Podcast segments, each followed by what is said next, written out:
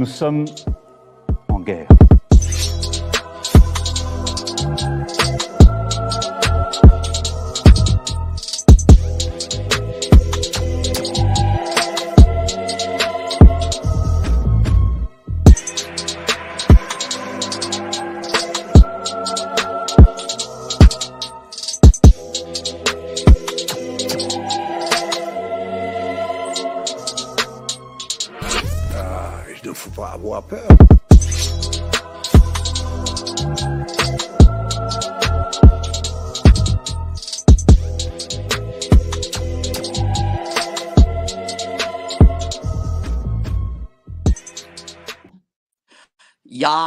Ne faut pas avoir peur. Bonsoir à tous, vous êtes sur Géopolitique Profonde, la chaîne qui est là pour remplacer les médias subventionnés. Alors aujourd'hui, on va parler peut-être de sujets plus légers, c'est possible, hein, mais on va parler euh, sexualité et politique. Je pense que c'est important de savoir ce que la sexualité et la politique, c'est important de savoir un peu les idéologies, euh, comment elles se lient avec, avec, ces- avec cette question-là, et puis euh, les militants, les leaders, euh, euh, qu'est-ce qu'ils en pensent aussi. euh. Bah, justement, salut mon Marc, euh, dis-moi, euh, voilà une question qui est un peu tabou quand même, non? Oui, absolument. Il y a beaucoup de d'hypocrisie sociale hein, dans ce domaine. Euh, bon, déjà, il faut tout de même euh, se dire qu'il y a, je lis toujours une grosse euh, détresse, un gros désarroi, notamment chez les jeunes. Euh, la sexualité, c'est devenu un sujet politique, euh, surtout depuis l'apparition du woke, c'est-à-dire qu'en fait, on a investi la, l'attaque, je dirais, de la postmodernité investi aussi notre sexualité, c'est-à-dire qu'on ne se contente pas finalement de déposséder les citoyens de leur personne, euh, de leur pays, on n'a plus le droit d'être patriote, on les dépossède aussi de leur sexualité. Euh, en fait, ce- ceux qui combattent les nations sont aussi ceux qui veulent faire disparaître la notion de personne. Et un des moyens de les attaquer, c'est de s'attaquer aussi à leur identité sexuelle, puisque ça touche à leur identité biologique. Euh, D'où généralement une espèce de perte d'orientation, particulièrement chez les jeunes, par rapport à ces, ces assauts qui, visent effectivement à dire bon bah il n'y a plus d'identité masculine et féminine, tout ça c'est culturel, euh, tout ça ça n'est qu'une question de choix personnel, et puis à la limite je peux changer de sexe comme je veux à tout moment quand je veux. Euh, il en résulte effectivement de plus en plus de, de souffrances, de solitude, de difficultés. C'est accentué avec euh, les réseaux sociaux, c'est-à-dire qu'il y a un miroir aux alouettes, le sexe devient un marché. Hein. Michel Houellebecq l'avait déjà assez bien écrit dans, dans l'extension du domaine de la lutte. Donc c'est un thème qui est éminemment politique et un thème sur lequel il y a une offensive, d'une agressivité d'ailleurs et d'une euh, euh, finalement d'une dangerosité de la part euh, des progressistes qui est extraordinaire. C'est une Bah, violence Justement, implacable, euh, puisque quelque part, le, la frontière biologique, c'est la frontière ultime. Justement, toi, tu as écrit euh, cet excellent livre qui est Le souverainisme est un humanisme. Et d'ailleurs, tu consacres un chapitre, euh, on n'en avait pas parlé d'ailleurs, notre première interview, euh, sur, cette sexu- sur cette sexualité. Tu es aussi euh, libéral. Est-ce que justement, euh, c'est pas euh, les contre-coups euh, du capitalisme mondialisé, cette attaque euh, sur la sexualité Bien sûr, euh, ça y a contribué, puisqu'effectivement, il y a une marchandisation des corps, une marchandisation du, sexe, tout ça est devenu marché. Également, on a considéré qu'on était dans un monde entre guillemets fluide où quelque part il n'y a plus aucun repère et où on considère que nous sommes des individus atomisés. Donc c'est évidemment une attaque qui provient de, de l'ensemble de cette, cette atmosphère, cette ambiance et qui culmine évidemment avec la culture woke qui, elle, euh, va faire table rase absolument de, de toute ce, forme de ces identités. C'est pour ça que j'ai écrit effectivement ce chapitre. Il y a un chapitre sulfureux dans mon livre, hein, dans le souverainisme est un humanisme, euh, qui met l'accent sur cette question parce que c'est un thème politique et parce qu'il faut le réinvestir. C'est-à-dire que nous, souverainistes, nous, patriotes, nous devons et nous pouvons réinvestir ce terme.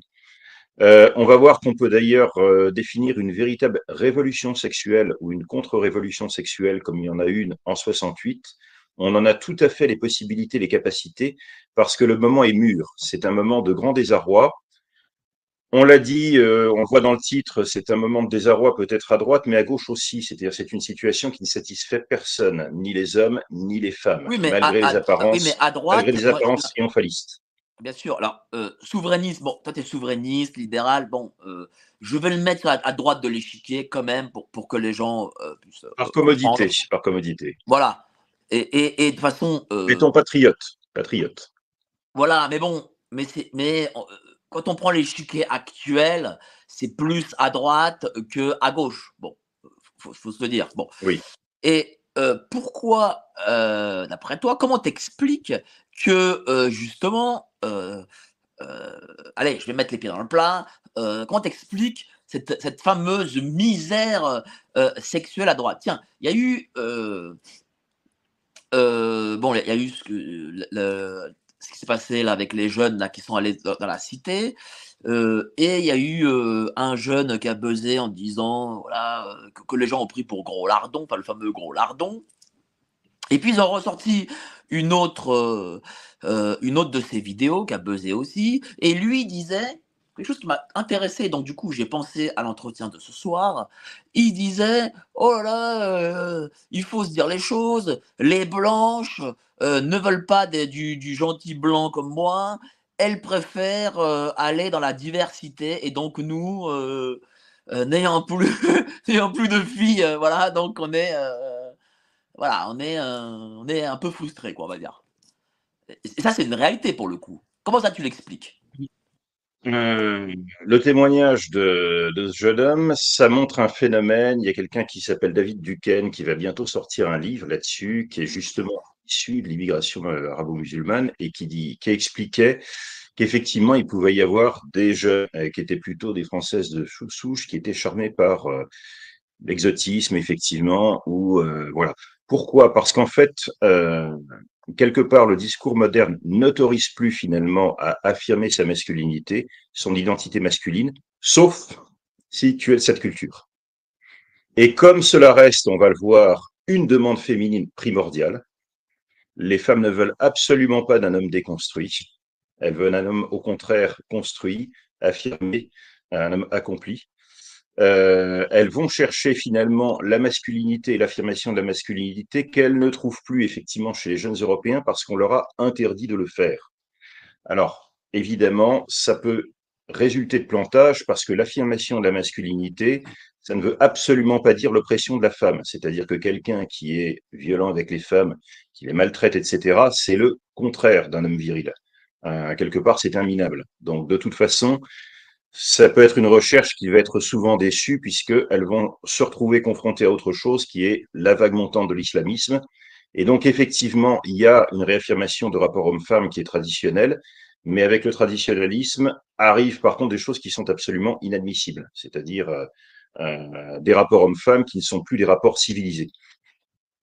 C'est-à-dire que pour toi, dans, les yeux euh, de, ces filles, le jeune européen, c'est nopette, pour être un peu vulgaire. Et sans, et sans homophobie, évidemment je ne voulais pas aborder encore d'ailleurs un, une partie, mais effectivement, euh, regarde à gauche ce qui se passe. Tous les comportements que tu trouves à la NUPES peuvent s'analyser sur le plan de la sexualité. Et pourquoi est-ce que la NUPES, qui est peuplée maintenant la plupart du temps de, de mal déconstruit euh, fait venir des islamistes, c'est parce que les islamistes euh, remplissent ce vide justement euh, d'une affirmation masculine. Médine au milieu, si tu veux, de, l'ensemble de la NUPES, il remplit le vide que ne peuvent plus combler les, jeunes Européens. C'est pour ça qu'ils se bah retrouvent choyés, si tu veux. Mais alors, du coup, lorsque les femmes, dans les enquêtes d'opinion, disent euh, qu'elles veulent un homme euh, qui les comprenne, de la douceur, euh, qui s'occupe de lui, tous ces trucs, en fait, elles mentent en réalité. C'est comme lorsque les enquêtes d'opinion disent que Arte, c'est la chaîne préférée des Français, c'est ça? Alors, Mike, je pense que tout homme, disons, a passé l'âge de 30 ans, sait parfaitement que le discours féminin disant qu'elle souhaite avoir un homme gentil et attentionné est euh, un, un trompe-l'œil, un leurre absolu. C'est, euh, alors, c'est pas entièrement faux, on va le voir. Mais préalablement à ça, avant que l'homme soit gentil et attentionné, il faut avant tout que ce soit un homme accompli et un homme, disons le mot, dominant. Euh, c'est une demande féminine, de toute façon. À partir de là, si l'homme a prouvé tous les caractères effectivement de l'homme accompli, donc d'un homme qui soit à la fois responsable, actif, déterminé, euh, parfois directif. Donc, si il a montré l'ensemble de ses caractères, là, effectivement, les qualités d'attention, de douceur peuvent être appréciées, mais seulement si au préalable, il a fait ça. Donc, euh, il faut être à la fois, c'est un petit peu un, paradoxe, prévenant, mais directif. Euh, doux, mais néanmoins affirmé.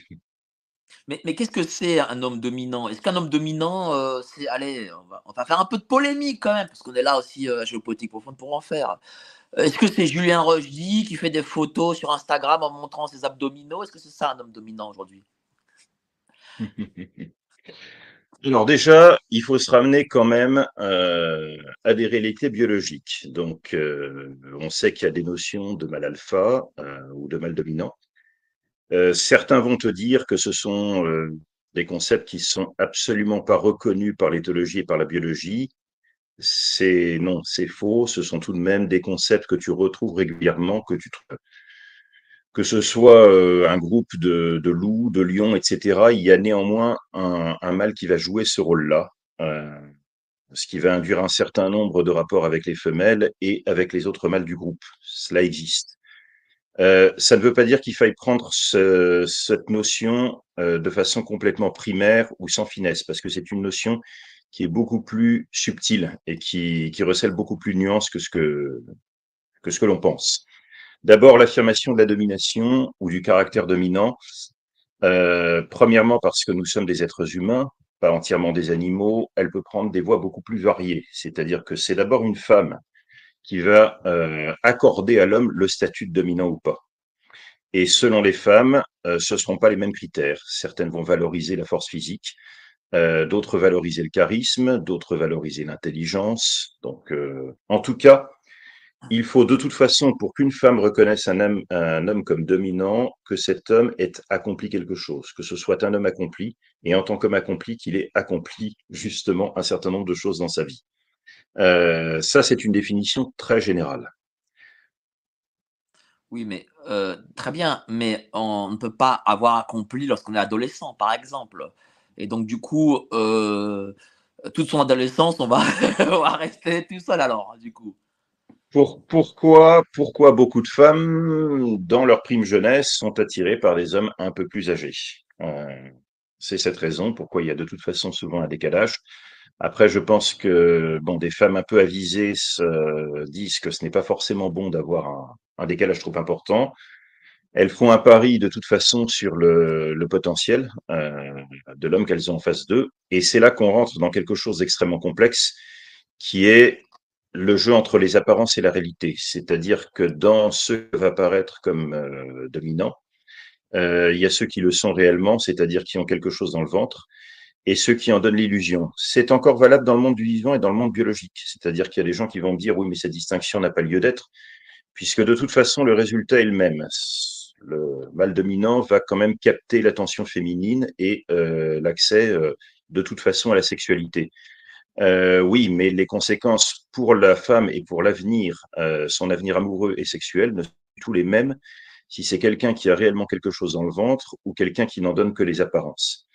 Et il y a beaucoup d'hommes qui peuvent euh, donner toutes les apparences d'être dominants, mais qui finalement vont être plutôt lâches, plutôt fuyants, euh, vont plutôt se défausser de leurs responsabilités quand arriveront des, événements importants.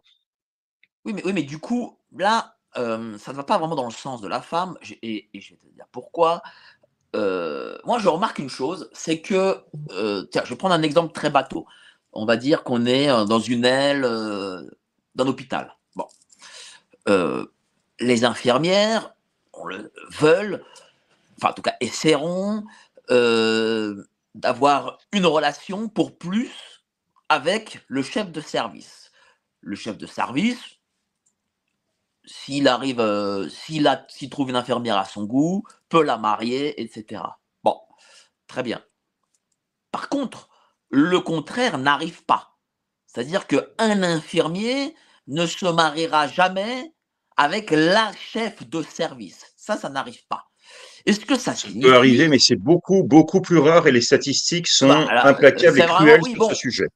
Ça arrive, évidemment, ça peut arriver, un miracle. Bon, euh, c'est lourd, lourd aussi arrive, hein. Bon, mais c'est pas, c'est pas, euh, c'est pas une majorité. Bon.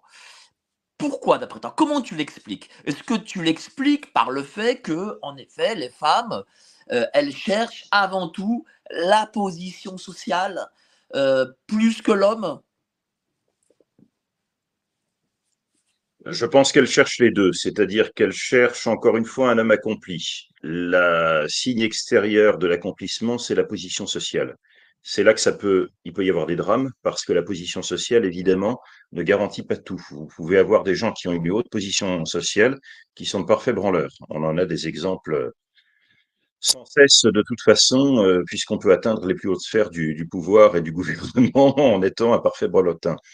Euh, néanmoins, effectivement, c'est un critère. Donc c'est là que la femme va se retrouver dans un labyrinthe euh, vis-à-vis de ses choix et qu'elle doit se poser la question qu'est-ce qui fait la valeur d'un homme? Oui, mais d'accord, très bien. Ça, on sait. C'est un homme sur qui on peut compter. Très bien, mais pourquoi est-ce que la femme chef de service ne se marierait pas avec un infirmier? Ça, c'est ça, ça qu'on veut. Je veux savoir. Ça, ça, je veux le comprendre. Parce que j'ai beaucoup de débats là-dessus avec les femmes euh, qui me disent oh non, tu racontes n'importe quoi. Et tiens, euh, comme je t'ai là, j'aimerais vraiment qu'on en parle. Alors déjà, quand elles disent tu racontes n'importe quoi, euh, les statistiques sont implacables et cruelles. C'est-à-dire que de toute façon, l'accès à la sexualité pour des hommes de conditions sociales faibles est beaucoup plus barré et pour des femmes qui sont de conditions sociales hautes est également beaucoup plus difficile. Désolé, c'est un, une réalité absolument factuelle. Euh, la raison, c'est celle-là, c'est-à-dire que malgré tout, une femme va rechercher un homme qui soit en, dans une certaine forme de position de supériorité, c'est-à-dire qu'il soit en capacité de, le de la protéger, de la sécuriser. C'est un conditionnement biologique euh, contre lequel on ne peut pas grand-chose de toute façon tu trouveras toujours une femme crèvera plutôt que d'avouer ça. Je vois d'ici les commentaires sur cette vidéo, oui, tu auras tout. Donc, soit des commentaires indignés, soit des commentaires sarcastiques. Désolé, les faits sont là. C'est-à-dire que de toute façon, dans les comportements et dans la réalité de, des rapports hommes-femmes et des rapports de séduction, c'est néanmoins ce qui se passe. Après, euh, bon, beaucoup de femmes aussi euh, sont intelligentes, réfléchissent à ça et se disent que la position sociale ne garantit pas tout. Il y a la personnalité, la détermination. Euh, il ne faut pas non plus s'attacher uniquement aux signes extérieurs de prestige sociaux. Il y a des hommes qui se sont beaucoup accomplis dans des euh, dans des secteurs sur lesquels euh, c'était pas forcément prestigieux, mais un, artisan d'excellence, par exemple, euh, trouvera femme, à mon avis, sans difficulté. Euh, néanmoins, il faut qu'il ait accompli quelque chose, parce qu'il y a ce besoin, effectivement, de se sentir sécurisé, de se sentir entouré par un homme qui, euh, qui a quelque chose qui en a sous le pied, je dirais. C'est-à-dire que malgré les idéologies progressistes, malgré ce fameux monde moderne, le capitalisme, etc., la femme de 2023 réagit biologiquement comme euh, la femme, euh, sa grand-mère ou son arrière-grand-mère ou la femme du Moyen Âge, de l'Antiquité, etc. Oui, mais en précisant quelque chose, c'est-à-dire que ça ne préjuge absolument pas ni euh, d'un rapport, euh, si tu veux, euh, archaïque dans le couple, ni dans la société. Autrement dit, nous sommes tous composés de plusieurs cerveaux, on le sait. Il y a notre cerveau archaïque, il y a un cerveau évolué. dans le monde professionnel, c'est le cerveau évolué qui prend les commandes, et heureusement. Donc tu peux avoir des femmes qui sont parfaitement accomplies dans le monde professionnel, euh, mais néanmoins, dans l'intimité du couple, auront besoin de toute façon de cette présence rassurante, parce que là, c'est leur cerveau, c'est leur conditionnement archaïque qui va rentrer en ligne de compte. Mais je précise qu'effectivement, ce rapport, ce rapport à la fois de séduction et rapport de sexualité, n'est, euh, ne préjuge en rien. Je, je préconise absolument pas un retour à l'ordre patriarcal, c'est-à-dire que pour moi, il faut une égalité dans le travail, Et euh, ça peut être aussi, euh, mais ça c'est à chacun de le définir, une égalité dans le couple. Voilà. Alors, il y a Euh, Marie-Laure. Marie-Laure qui nous dit Oui, un homme qui est habile est attirant. Je préfère un ouvrier qu'un mec en costard personnellement. Alors, c'est possible. Mais je pense que Marie-Laure a déjà un certain âge et je pense qu'elle a dépassé la quarantaine. Parce qu'une femme de, de 20-25 ans ne réfléchit pas comme ça. D'après mon expérience. hein. Je ne sais pas ce que tu en penses. Je pense qu'il y a, encore une fois, euh, ce que je n'aime pas trop dans tous les conseils sur la sexualité, c'est de rentrer dans le simple. C'est-à-dire que pour moi, une femme va avoir besoin d'admirer et admirer l'accomplissement d'un homme. Par contre, la diversité humaine fait que, euh, voilà, peut-être qu'il y a des jeunes femmes qui auront euh, le même réflexe que cette auditrice. J'ai rencontré de tout en termes de diversité. Par contre, il y a des invariants. Et l'invariant, c'est quand même effectivement la séduction du point de vue féminin passe toujours par une forme d'admiration, passe toujours par euh, le fait de reconnaître une forme de, caractère dominant, quel qu'il soit, même s'il peut y avoir des critères variant énormément d'une culture à l'autre.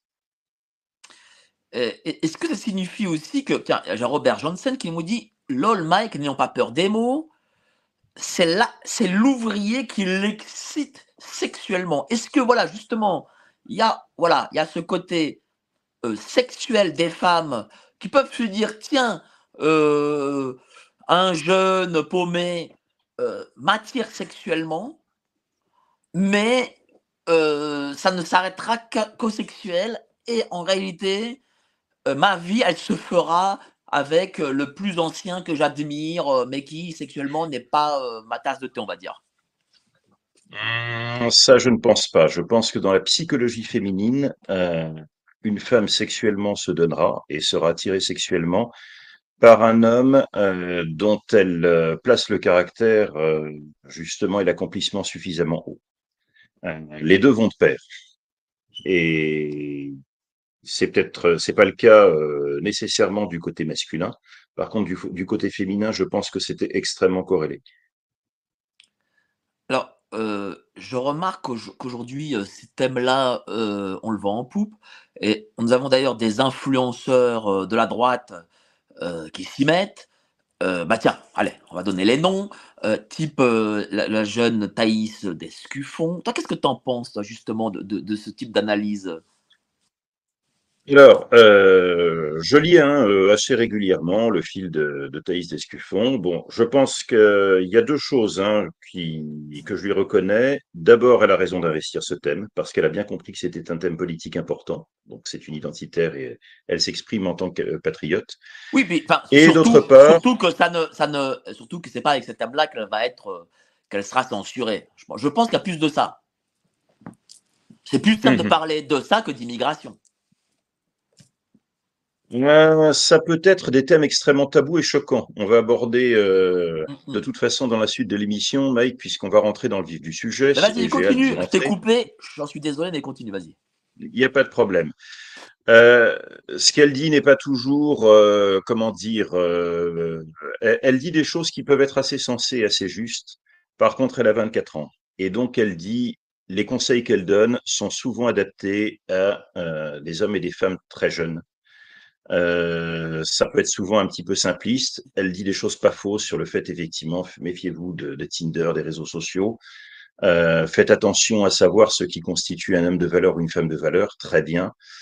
Euh, par contre, assez souvent, ça dérape dans des considérations euh, qui sont valables, excuse-moi, pour des jeunes femmes ou jeunes hommes à peine sortis du pucelage.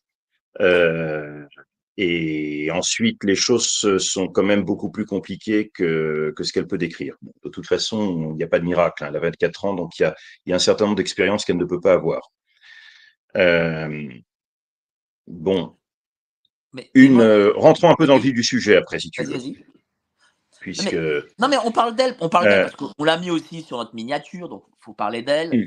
Et, et je pense que c'est important aussi parce qu'on on a une partie de son public qui vient nous voir, tu vois? Donc c'est important.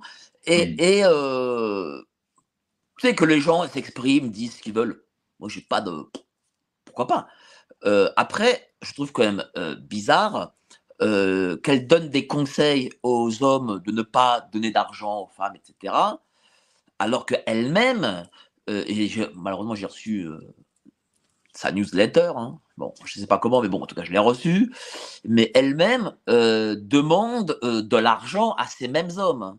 Bon, moi, je trouve que c'est un peu un foutage de gueule, quoi. Et, et, pas, et pas un peu, hein. Alors, elle leur demande des, 70 balles par mois et plus. Bon. Alors, ces lecteurs lui font souvent. Les mêmes méthodes, elle, elle, utilise les mêmes méthodes que les allumeuses, un peu, si je puis dire. Ces, lecteurs lui font souvent remarquer qu'elle est en contradiction en faisant ce qu'elle fait, puisqu'elle euh, va stipendier les femmes modernes euh, de toutes les façons. Et elle dit il faut retourner plutôt à une organisation traditionnelle où justement la femme prend une place euh, où elle va plutôt s'occuper des enfants. Elle croit, elle, beaucoup au patriarcat et au retour finalement à l'ordre ancien. Euh, sauf que évidemment, beaucoup de gens lui disent mais qu'est-ce que tu fais sur Twitter? Effectivement, être euh, à jouer le rôle d'une influenceuse et donc euh, à être dans le pur rôle d'une femme moderne, très consumériste et qui va bon sur plus d'un aspect. Elle va d'ailleurs voir aussi la sexualité comme une forme de marché. en fait, par rapport à ce que fait Thaïs, même si encore une fois j'ai une certaine bienveillance qu'on peut avoir pour voilà, elle est maladroite, mais pour la, jeunesse là-dessus. Euh, je crois que la plus grosse erreur, c'est qu'elle pense qu'il suffit de retourner à l'ordre ancien, effectivement, à la famille traditionnelle, sauf que ça ne se décrète pas.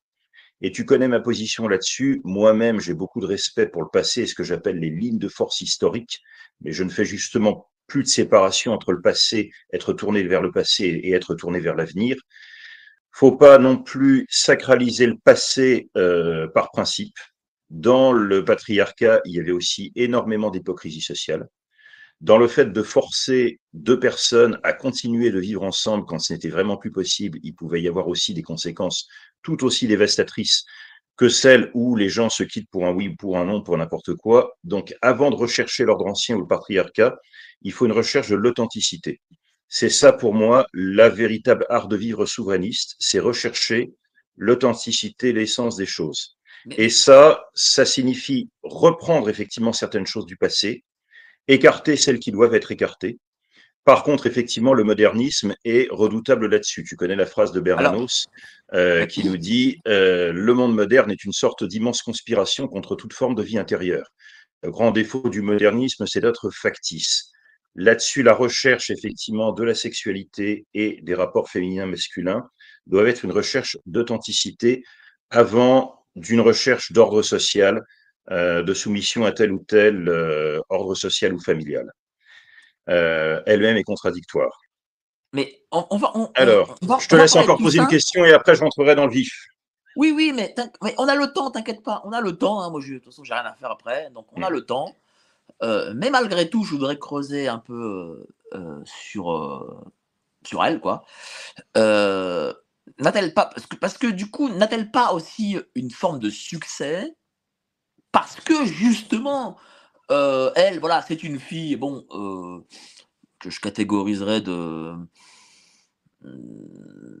du bas du panier, mais qui malgré tout, étant donné qu'elle a un public, on va dire, Mmh, des jeunes frustrés, hein, voilà, pas dire plus, eh bien, euh, se disent, tiens, euh, fantasme sur elle et se disent peut-être que, euh, voilà, est-ce qu'il n'y a pas derrière plutôt ce, type de relation plutôt que de vouloir en fait ses conseils, quoi. Il y a peut-être une partie de fascination, euh, c'est-à-dire que le désarroi des jeunes hommes aujourd'hui, euh, ça va être qu'effectivement par rapport euh, aux idéaux que, notamment si on est conservateur ou de droite, on peut avoir d'une vie familiale et de, pouvoir construire une famille, etc. le comportement de la femme moderne peut complètement les, les, déstabiliser ou les déstabilise parce qu'il est sur le mode de la consommation euh, la presse féminine est redoutable là-dessus, les cosmopolitains, les Marie-Claire, les L, c'est ça casse du mec euh, à longueur de lit. C'est-à-dire que de toute façon, font catiser généralement la, guerre des sexes. Euh, et ça construit une femme qui est souvent, qui pense qu'elle a toujours une valeur quasi infinie et qui flatte son narcissisme en ayant un grand nombre d'admirateurs permanents. Oui, mais est-ce que ça ne dit pas quelque chose de notre société? Je veux dire, moi, quand j'avais 20 ans, euh, j'aurais jamais donné du blé à quelqu'un, à une influenceuse pour qu'elle me raconte la vie, quoi. Ça, ça, montre qu'il y a des gens qui sont dans une grave détresse, c'est-à-dire qu'effectivement, aller payer de l'argent pour des conseils qui touchent à ton intimité la plus profonde, bon, ça montre qu'effectivement, beaucoup en sont arrivés à un désespoir. Après, bon, on a un certain âge, Mike, toi comme moi, on peut relativiser. De toute façon, à l'âge de 20 ans, les filles font tourner en bourrique les garçons, parce qu'il y a une différence de maturité, et notamment de maturité vis-à-vis euh, du sexe et du couple, qui est considérable. Assez souvent, d'ailleurs, ça s'inverse un peu plus tard, mais à 20 ans, euh, les femmes font tourner en bourrique les hommes. Oui, mais elles nous faisaient tourner C'est encore plus accentué avec le discours moderniste. Non, mais elles nous faisaient tourner la tête, mais on pouvait un minimum les toucher. Là, ce sont les écrans qui nous mettent, euh, qui nous différencient avec ces femmes. tu vois, le, le enfin, je veux dire, c'est quand même, euh, je veux dire, cet écran est une barrière et, et c'est la grande différence entre les époques que l'on a connues, on avait nous 20 ans, et aujourd'hui. La, grande erreur généralement d'un homme de 20 ans, c'est de, sacraliser la femme ou de la mettre sur un piédestal, mais avec l'apparition des écrans, c'est encore pire. Donc effectivement, on va avoir un phénomène de star system, c'est peut-être un petit peu ça que tu pointes, et euh, sans doute, euh, Thaïs en joue d'une certaine façon, c'est vrai. Bon, on va rentrer dans le vif parce que toi, tu pré... t'aimes trop le futile, hein. T'es pas très futile, t'es plus, euh, voilà, t'es un, un, souverainiste. Donc les souverainistes, ça, ça pense, ça cogite, c'est ça. ce, ce, soir, on va être un petit peu futile aussi, on va être un peu léger, euh, on va être un mélange des deux justement. On va, on va beaucoup parler, bon, de sexe, donc c'est un petit peu aussi euh, futile, mais beaucoup de psychologie. Il va être énormément question de psychologie parce que la psychologie peut être beaucoup plus choquante beaucoup plus indécente quelque part d'ailleurs que la description crue de rapports sexuels. Bien sûr. Mais alors, du coup, euh, euh, voilà, on a une jeunesse qui aujourd'hui est constamment prise en main par les images, par les écrans.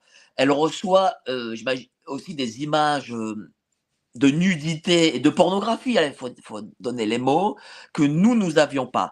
Est-ce que euh, cette constante vers la sexualisation, de la société fait qu'en réalité, eh bien, on a de moins en moins de relations sexuelles oui, certainement, puisqu'en fait, euh, la sexualité est avant tout affaire de psychisme et pas affaire de rencontre de corps. Quand on a compris ça, on commence à faire un pas vers la libération, la libération de soi-même et la libération de sa sexualité. C'est avant tout une question de rencontre entre deux psychismes et avec une, euh, une relation euh, cérébrale très forte. Euh, c'était Kundera, le regretté Kundera, qui disait que justement, se focaliser sur la beauté physique était une grande preuve d'immaturité parce qu'en fait, au-delà justement des apparences physiques, euh, ce qui est important, c'est qu'on peut aller très très loin dans le don de soi et puis les frontières, je dirais à la fois de, de, la pudeur et de la décence. Mais là, on est justement dans des questions de relations d'emprise de l'un sur l'autre, des relations cérébrales qui ne sont pas des relations purement physiques. La relation purement physique, n'est rien tant qu'il n'y a pas de toute façon une certaine relation psychique qui s'est établie. Mais, est-ce qu'il n'y pas une volonté aussi des pouvoirs publics qui est, que justement euh, les hommes et les femmes euh, se rencontrent de moins en moins? Euh, Avant ça, la génération du baby-boom a eu la libération sexuelle, et puis à partir de la fin des années 80, on, a, on a médiatisé les maladies. Alors, c'était, il y avait le sida, euh, euh, et puis, donc, euh, là aussi, voilà, c'était un frein, j'imagine, aux relations hommes-femmes. et là, on tombe dans l'homme qui est l'ennemi de la femme, on tombe aussi dans la pornographie. En fait, est-ce que c'est, est-ce que le, tout ça, c'est pas fait exprès, si je puis dire. Moi, je, le remarque, et d'ailleurs, je vois une, accélération avec, depuis la crise sanitaire, où on nous a demandé euh, de nous enfermer chez nous parce que voilà euh, la maladie, les machins et tout. Est-ce que euh, c'est pas ça l'objectif en réalité des, pouvoirs publics? C'est que les hommes et les femmes vivent dorénavant séparés. Je pense pas qu'il y ait une volonté derrière, Mike. Bon, je sais que c'est des thèmes que tu aimes bien euh, développer. À mon avis, ce n'est pas une volonté consciente. Je pense que c'est toujours plus de superficialité, toujours plus de factice. En fait, dans tout ce que tu décris, euh, vis-à-vis de la sexualité, on ne cesse de tourner autour du pot et de tourner autour d'un message qui est pourtant clair comme de l'eau de roche, c'est-à-dire que quand on se rend compte à la fois des goûts réels de chacun et puis de ce qu'il y a dans la littérature, vis-à-vis de, du discours que l'on tient, on n'arrête pas de tourner autour du pot et de se mettre un paravent sur un énorme tabou sur lequel il y a beaucoup d'hypocrisie sociale et que personne ne veut voir. Alors, on va rentrer dans le vif du sujet. Alors, euh, je salue euh, là Dorian Dalisla, notre ami Dorian, acteur de film X à Hollywood, que j'ai reçu avec Cassie Dalisla. Voilà, je le salue. Salut à toi, euh, en direct des États-Unis. hein, voilà, en direct des États-Unis, on nous regarde. T'as vu Sacré public, bravo. euh. Euh, allez, je, te, sens fébrile, Mike, parce que tu sais Non, que je vais mettre les tout. pieds dans le plat. Pas du tout. Dorian Dalisla, qui, je, le- je le précise, est de, de ta vision idéologique souverainiste, hein, voilà, euh, voilà, euh, sa carte aux patriotes, etc. Donc voilà. Non, mais pour- euh, pourquoi je, je t'ai posé cette question? Parce que moi, je, je- je remarque de plus en plus que les, les rapports humains aujourd'hui, dorénavant, euh, s'amenuisent et on veut individualiser de plus en plus les, les individus euh, par le danger de telle telle maladie. euh, euh, Mmh. et- et, euh, on, on- on veut, on- on- j'ai l'impression qu'on veut re- remettre les rapports humains, euh, on veut empêcher les rapports humains. Moi, c'est ce que je vois de plus en plus. euh, et et, euh, euh, ne serait-ce que déjà, tiens, par le, euh, par l'entreprise. euh, souvent, on est dans le tertiaire, on nous met dans dans les bureaux des tertiaires, on voit que bon bah il y a des séparations entre les uns et les autres. Euh, toi, toi qui es justement du monde de l'entreprise, tu, tu ne crois, tu crois pas que ça arrive, ça, non? Oui, mais ce n'est pas une volonté, je pense. Il ne s'agit pas d'une espèce de grand dessin. Il s'agit avant tout du fait qu'on veuille aseptiser de plus en plus les rapports humains. C'est-à-dire qu'on est dans une société qui refuse de plus en plus le risque, qui refuse le fait qu'il y a des choses qui ne peuvent pas être réglées par euh, des conventions, des contrats, euh, qui y a justement euh, des choses qui se traduisent uniquement dans la, psychologie humaine, et la psychologie humaine est toujours à haut risque. Elle euh, met toujours en scène des choses que l'on ne veut pas voir, des tabous. Et en fait, on est dans une société qui va mettre de plus en plus à distance ça. Le wok, c'est ça. C'est-à-dire que le wok considère que puisqu'il peut y avoir un potentiel d'agressivité ou un potentiel finalement euh, de, de conflit euh, dans les rapports hommes-femmes ou dans les, les rapports sexuels, on va tout aseptiser. La solution va être pour eux de tout tuer. Euh, et le résultat d'ailleurs, c'est que le- on a un retour en boomerang justement de comportements sexuels inadmissibles. C'est dans les milieux wokistes que tu vas retrouver des comportements de véritables prédateurs sexuels, mais sans aucune euh, finesse, si tu veux, de ce qui peut être fait dans le, le rapport homme-femme. Donc, un retour du refoulé euh, qui va être d'autant plus violent et cette fois prendre des formes complètement inadmissibles. Bon, Alors, je, On y je va remercie, attends, je remercie Dorian Delisla qui nous fait un don de 20 dollars. Merci à toi, cher Dorian. hein. Euh, c'est bien d'avoir. euh, mais mais dis-moi, est-ce que, est-ce que on ne rentre pas aussi euh, dans un puritanisme Euh, Je remarque euh, par rapport à mon adolescence, ne serait-ce qu'à la télévision. À la télévision, tu avais pour- par exemple des publicités ou Chouaya où tu avais tiens le Colaro, Colaro Show où tu avais on voyait la fille nue en, en Hmm. début d'après-midi. Est-ce alors que euh, ces questions-là aujourd'hui euh, sont interdites quasiment. On ne voit plus. euh, J'ai l'impression qu'on devient puritain un peu à l'américaine. Est-ce que c'est que c'est justement cette idéologie anglo-saxonne, en fin de compte, ben, a pris le pas chez nous? Anglo-saxonnes, euh, je dirais, qui ont été une, une ressucée d'un certain nombre d'idéologies qui proviennent de mai 68, euh, avec le paradoxe d'être de temps en temps dans la libération sexuelle complète ou bien dans le puritanisme le plus strict. Tu sais que le wok, en fait, est un courant qu'on pense être américain, mais qui en fait est d'origine française. Euh, au départ, ces, ces, papes sont nés de gens comme, comme Derrida, comme, ça a été ensuite repris par les universités américaines qui se sont entichées finalement de, philosophie française.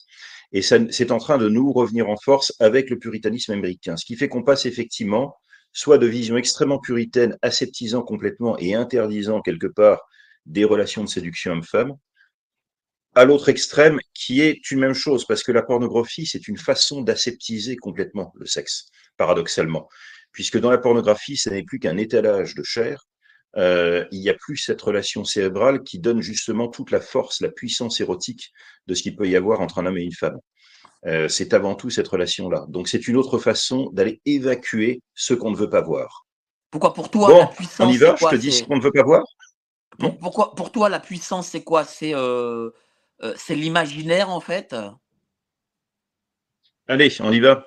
Depuis le temps que tu, tu as l'air tellement gêné de la mine que j'ai envoyée. Bien, euh, la thèse principale de mon fameux chapitre sulfureux dans Souverainisme est un humanisme est la suivante. C'est que euh, en matière de sexualité, les relations de soumission-domination ne sont pas une sexualité à part, ni une sexualité déviante, c'est la sexualité elle-même qui a été simplement poussée jusqu'au bout, accomplie dans toutes ses dimensions. Voilà, donc il est 19h41. Marc Rameau vient de faire devant toi son outing BDSM. Euh, c'est une vérité euh, que tout le monde se cache et il y a beaucoup d'hypocrisie sociale là-dessus. Euh, je vais préciser tout de suite une chose, Mike, là-dessus. Je n'aime pas le terme de BDSM. Je vais le remplacer très Alors, vite par le terme que- de DS. ce qu'est le BDSM exactement pour ceux qui nous regardent et qui ne savent pas. Donc, c'est un terme qui signifie bondage, domination. Parfois, c'est submission, parfois, c'est sado, masochism. Donc, de toute façon, je rejette ce deux derniers acronymes. Euh, c'est que je considère que le, plaisir pris à la douleur, là, est une forme de, de déviance. Et également, parce que BDSM euh, fait référence à toute une communauté avec des accoutrements, un folklore, en cuir, des trucs complètement ridicules. Euh, en revanche, ce qu'il y a euh, de réel, et ce que ces, pratiques recèlent de réel, c'est quelque chose qui par contre est beaucoup plus courant, qui n'a pas besoin de s'inscrire dans des communautés, que tout le monde a en tête, mais que personne ne veut voir, euh, qui est simplement ces relations cérébrales d'emprise, de soumission et de domination. Qu'est-ce qui me rend aussi affirmatif? Pourquoi est-ce que je suis aussi affirmatif sur le fait que ce n'est pas une forme de sexualité, mais c'est la sexualité en tant que telle, une fois qu'on en a compris euh, le principe et qu'on l'a poussé jusqu'au bout. Euh, tu connais le chiffre de vente de 50 nuances de grès? C'est beaucoup. 40, 40 millions d'exemplaires en 18 mois. Et tout chiffre cumulé, je crois qu'on on atteint la centaine de millions, donc c'est un phénomène, voilà. Donc par rapport, tu sais ce que tu disais sur je veux un homme gentil et attentionné, il y a beaucoup de gens qui ont dit, bon, ça, étant donné que ce sont principalement des femmes hein, qui ont acheté et lu ce livre, et que ça a été un engouement extraordinaire, ça recèle beaucoup de choses du psychisme féminin. Euh, bon, je précise 50 nuances de euh, du point de vue de la qualité littéraire, c'est une merde épouvantable. C'est-à-dire que du point de vue de la stylistique, moi qui suis sensible, c'est une. Par contre, psychologiquement, on le verra, euh, c'est un roman très intéressant. C'est peut-être pour ça qu'il a, qu'il a connu pas mal de succès. C'est un roman écrit par Euh, une femme? il- C'est un roman écrit par une femme. Mais Bon, bah, ce que je Donc, décris t'as la là, réponse, t'as la réponse du style. voilà. Oh non, non, non, non, Mike. Oh, oh, oh, oh, oh, oh. Ça, c'est. Eh, je, je te préviens, je suis effectivement un DS, donc croyant et pratiquant, mais je n'ai pas une once de machisme. Je vais t'expliquer tout ça. Non, non, là, il y a, y y des femmes qui ont un, un style magnifique. Euh, alors après, Oui, ça, ça existe, hein, euh, comme euh, certaines choses existent aussi sur Terre. hein. Euh, donc, tu vois qu'on peut, on peut avoir aussi des échanges légers. Euh, Il y a aussi toute une littérature qui est écrite par des hommes qui reprend ce thème. Euh, Kundera, justement, c'est un thème qui est permanent chez lui. Le fameux roman d'Albert Cohen, qui a été aussi un, best-seller, Belle du Seigneur. Belle du Seigneur, c'est déjà en soi tout un programme, hein, le titre, en tant que tel. C'est-à-dire qu'effectivement, il décrit très bien comment euh, toute femme aspire d'une certaine façon à être belle du Seigneur. Encore faut-il qu'elle trouve son Seigneur. Euh, voilà, donc de toute façon, c'est un thème qui est prégnant dans la littérature, qui fascine tout le monde. L'autre chose qui, comment dire, me permet d'être euh, affirmatif, c'est que, bon, par expérience personnelle, je dirais entre euh, en 2010, j'ai divorcé, je me suis remarié ensuite en 2018. J'ai connu un certain nombre d'expériences et on connaît choses. D'abord, la demande féminine, c'est absolument pas d'avoir un déconstruit. Elle veut le contraire un homme construit. la principale demande féminine, surtout pour une femme qui a un petit peu vécu, pour une femme qui essaye de refaire sa vie, euh, veut un vrai mec. Et la deuxième chose, c'est la prégnance justement de ces relations DS et le fait, puisque bon, je l'avoue, je suis et croyant et pratiquant, euh, le fait qu'elle constitue en fait la quintessence de la sexualité. Voilà, c'est dit. Euh, euh, euh, quand tu parles de quintessence, qu'est-ce que tu, qu'est-ce que tu, veux dire? Je dis qu'en fait, quand tu, de toute façon, quand tu as une relation sexuelle, de façon subliminale, ces choses-là existent déjà. Il y a déjà la volonté de s'emparer de l'autre, aussi de le dominer ou de se soumettre. par contre, ça ne se matérialise pas forcément. Quand je dis que c'est la quintessence, c'est qu'en fait, ça n'est que le prolongement euh, d'un jeu psychique et d'un jeu sur lequel un partenaire va ressentir l'emprise de l'autre. Alors, tu vas me dire, mais Marc Rameau, il est horriblement machiste parce qu'il est en train de dire que justement, c'est toujours dans un seul sens. Bon, majoritairement, oui, c'est-à-dire que la demande est souvent la demande féminine et euh, que ce soit dans le sens du dominant à la soumise. Euh, maintenant, ces jeux, parce que c'est, il y a aussi une part de jeu, sont beaucoup plus complexes qu'on l'imagine. Il y a un, paradoxe qui est bien connu de ceux qui euh, sont des croyants et pratiquants de la déesse, c'est qu'en fait, il y a une sorte de d'inversion. Alors euh, là, j'ai quelques petits problèmes. On a quelques petits problèmes de son, euh, cher Marc. voilà, ça lag un peu. Est-ce que tu m'entends? Là, ça. Ah ben là, au moment où il allait dire des trucs, là, euh, ça lag. Bon, il revient, Marc Rameau revient. On va parler, voilà, de euh, sexualité. Ce, qu'on ce que j'ai, on n'a jamais fait, tiens, on n'a jamais fait ça ici. Enfin, si, on l'a déjà fait, mais pas de cette manière. Eh ben, voilà. Voilà, ah, voilà c'est bon. Très bien. Oui, mais est-ce que, justement, euh, est-ce que c'est pas naturel? Parce que la, euh, la relation sexuelle homme-femme, le fait que nous ayons des pénis, forcément, fait de nous des dominants par rapport à, une femme. Physiologiquement, c'est de là que ça part, effectivement, puisque bon, il y a quelque part, effectivement, le mâle, à un moment donné, s'empare de la femelle, biologiquement. Euh, maintenant, encore une fois, parce que nous sommes des êtres humains et qu'un jeu cérébral s'institue, c'est beaucoup plus complexe que cela. Donc, avant que nous soyons coupés, j'étais en train de dire, il y a déjà un paradoxe qui est bien connu, c'est qu'en fait, euh, la soumise, quelque part, devient le personnage principal, dans la mesure où c'est le dominant qui a toute la charge mentale de devoir faire preuve d'imagination, de porter quelque part euh, une bonne partie de la relation cérébrale, Ensuite, les femmes ont un très gros avantage sur nous, Mike, c'est qu'en fait, la jouissance féminine est quelque chose de beaucoup plus subtil, profond et, intense. La jouissance masculine est quelque chose finalement, bon, euh, de relativement primaire.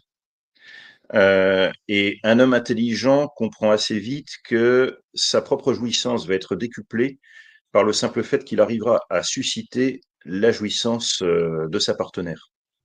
Mais comment on le sait Et par conséquent, hmm? Pardon? Ça, comment on le sait ça? Parce que les femmes simulent beaucoup, hein. les femmes simulent beaucoup quand même. Comment on sait? Euh, Est-ce que je pense qu'une est-ce qu'il y a une extase venant de la femme euh, qui fait que euh, Ou peut-être que la femme, pour nous faire plaisir, euh, voilà. Ça peut arriver, mais je pense que sur certaines choses, il est impossible de dissimuler. C'est-à-dire que lorsqu'une femme, effectivement, prend réellement du plaisir, si on est suffisamment attentif, je pense qu'il est possible de voir si c'est un plaisir simulé ou pas. Mais c'est là que les, les qualités d'attention ou d'écoute rentrent, rentrent en ligne de compte.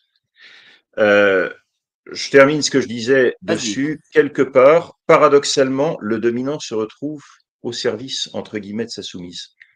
Dans la mesure où c'est lui qui va euh, faire monter lentement toute cette, euh, cette jouissance extatique euh, qui est à la fois qui mélange le plaisir psychologique et le plaisir physique. Et que par conséquent, euh, il y a d'une certaine façon, il sert le plaisir de la soumise.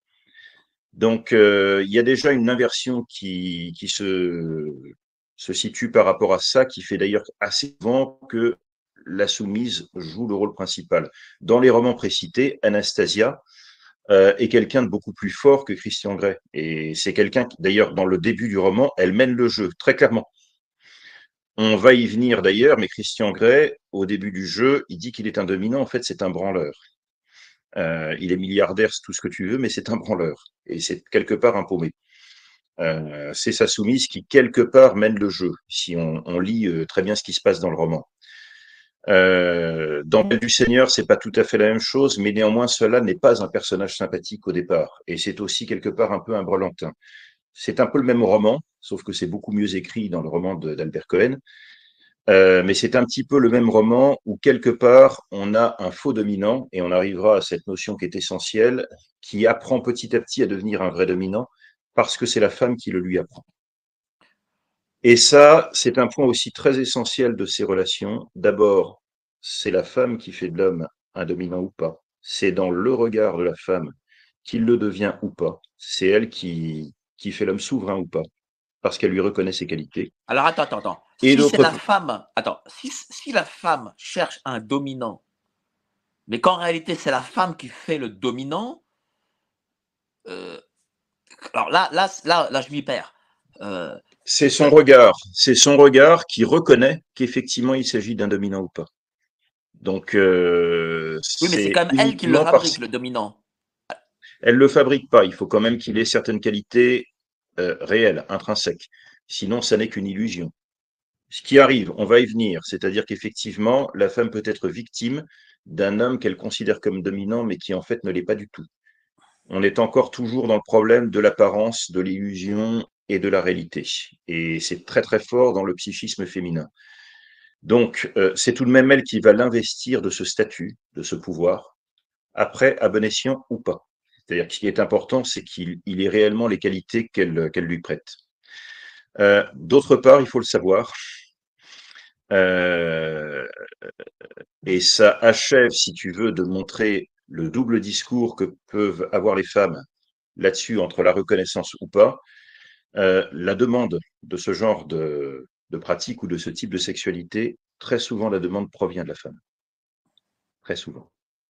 La, sexualité un peu euh, virile, si je puis dire? Pardon? C'est-à-dire une sexualité un peu euh, euh, plus forte, un peu dominante, c'est ça? La femme le demande. hein? Oui. Pour- pourquoi justement elle le demande? Pour- Pourquoi est-ce que cette femme le demande alors que dans sa, dans, alors qu'elle va militer justement pour une reconnaissance, pour une prise de pouvoir, etc. Parce que c'est la contradiction entre une partie de son cerveau, une partie ancestrale, et une partie qui est une partie qui a été euh, cultivée. Et on fait toujours face, de toute façon, à ce type de contradiction. Et donc, pour lâcher prise, elle va avoir besoin, elle va demander cela, même si par ailleurs, dans sa vie sociale ou sa vie professionnelle, elle n'a pas du tout euh, ces caractères-là. Il faut savoir aussi que souvent, les femmes qui jouent le rôle de soumise, enfin qui s'engagent aussi dans des relations déesses, sont souvent des femmes de fort caractère. Ce ne sont pas du tout des femmes qui sont soumises dans leur vie réelle, c'est même souvent le contraire. Euh, et par conséquent, elles ont un certain besoin d'être domptées ou euh, de lâcher prise euh, à travers ce type de sexualité.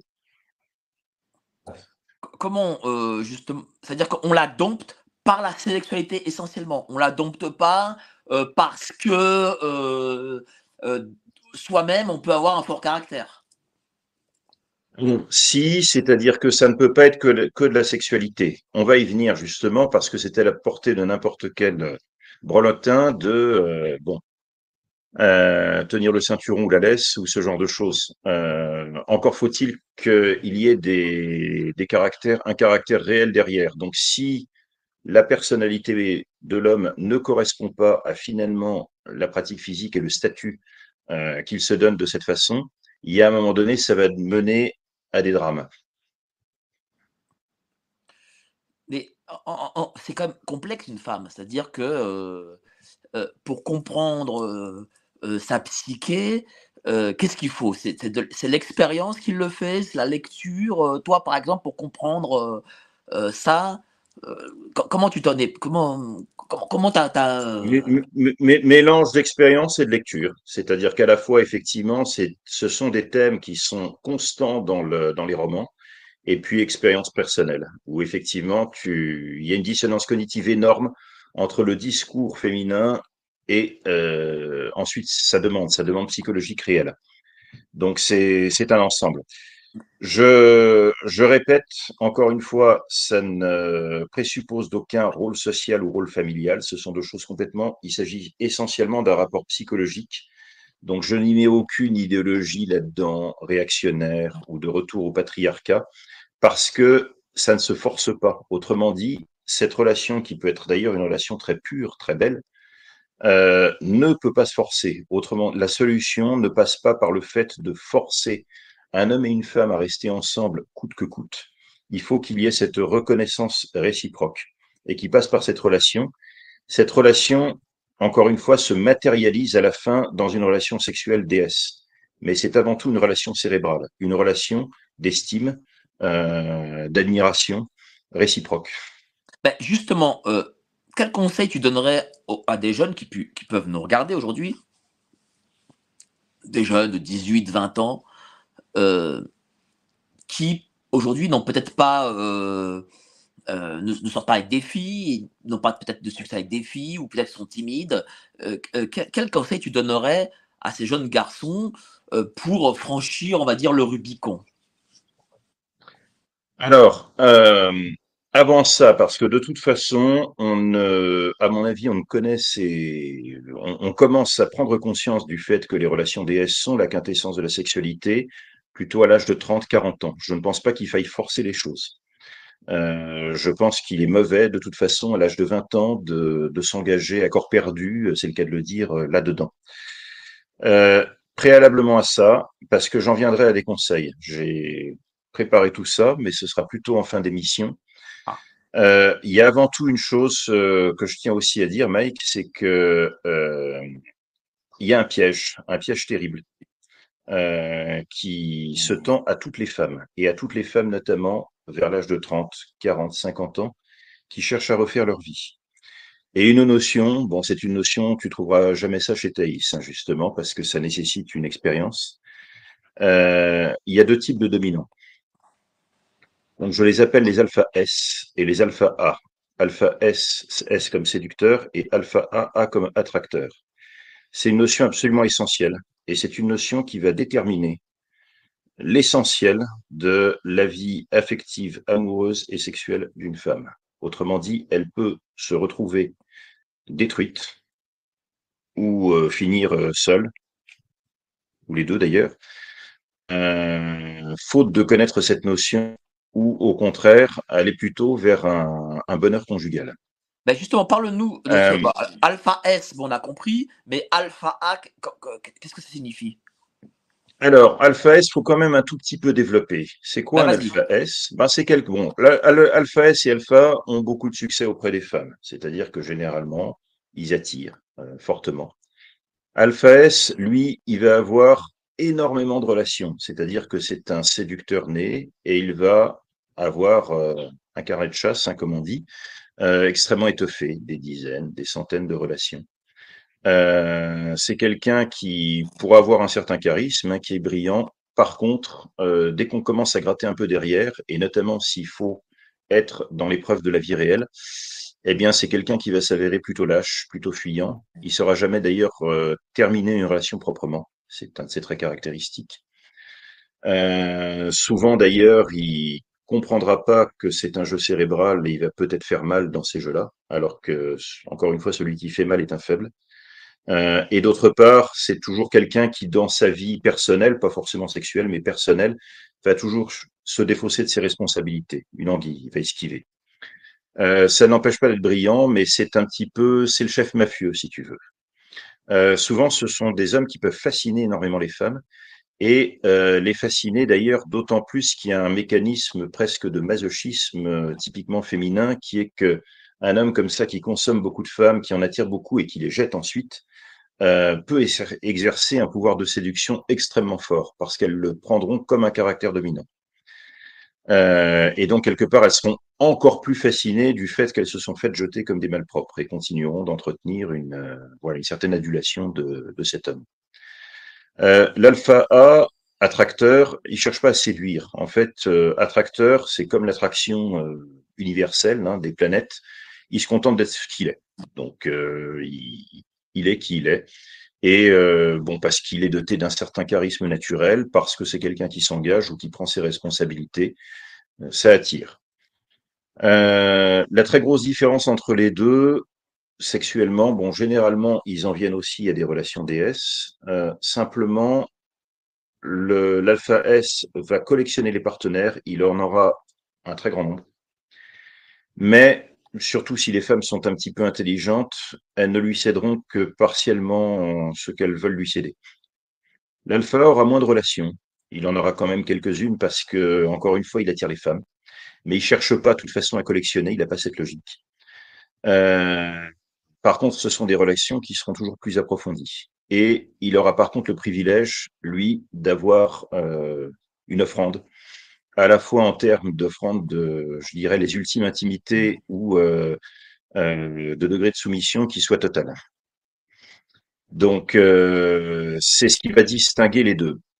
Alors, il va se passer quelque chose dans la vie d'une femme, et ça, c'est un schéma que j'ai observé, aussi bien dans ma propre expérience que dans des expériences euh, externes.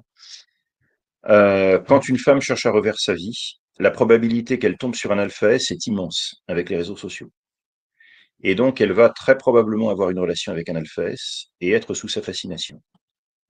À partir de là, étant donné que de toute façon, ça se termine mal parce que c'est quelqu'un qui n'assumera pas, elle peut rester indéfiniment dans euh, l'adulation et l'admiration parce que la relation DS, par sa charge érotique, euh, implique de toute façon une emprise psychologique gigantesque. Et peu importe que l'homme en question ne vaille absolument pas cette adulation, mais le mécanisme est là. Ça va interdire à cette femme euh, de pouvoir refaire sa vie, parce que tu as trois cas de figure quand elle va rencontrer quelqu'un. Mettons qu'elle, euh si elle rencontre un alpha A, eh ben, tout homme digne de ce nom ne va pas accepter qu'il y ait une relation non éteinte, justement, de ce type-là. Et elle sera d'autant plus difficile à éteindre que justement les relations avec un alpha S ne sont pas passées au crible de la vie quotidienne, de la vie réelle. Parce que ce qui montre qu'un homme a réellement quelque chose dans le ventre ou pas, il n'y a qu'un seul critère, c'est de pouvoir vivre avec lui, pour savoir ce qu'il vaut. Là-dessus, c'est pareil, la jeune Thaïs euh, donne tout un tas de critères de ce qu'est un homme de valeur. Non. Il n'y a qu'une seule épreuve du feu, c'est, et elle est empirique, euh, c'est de savoir si un homme tient la distance dans la, dans la vie réelle. Sauf que justement, l'imaginaire a une force beaucoup plus grande. Surtout si derrière il y a un enfant. Alors, qui plus est, si en plus tu as un enfant, euh, je dirais que c'est la responsabilité suprême.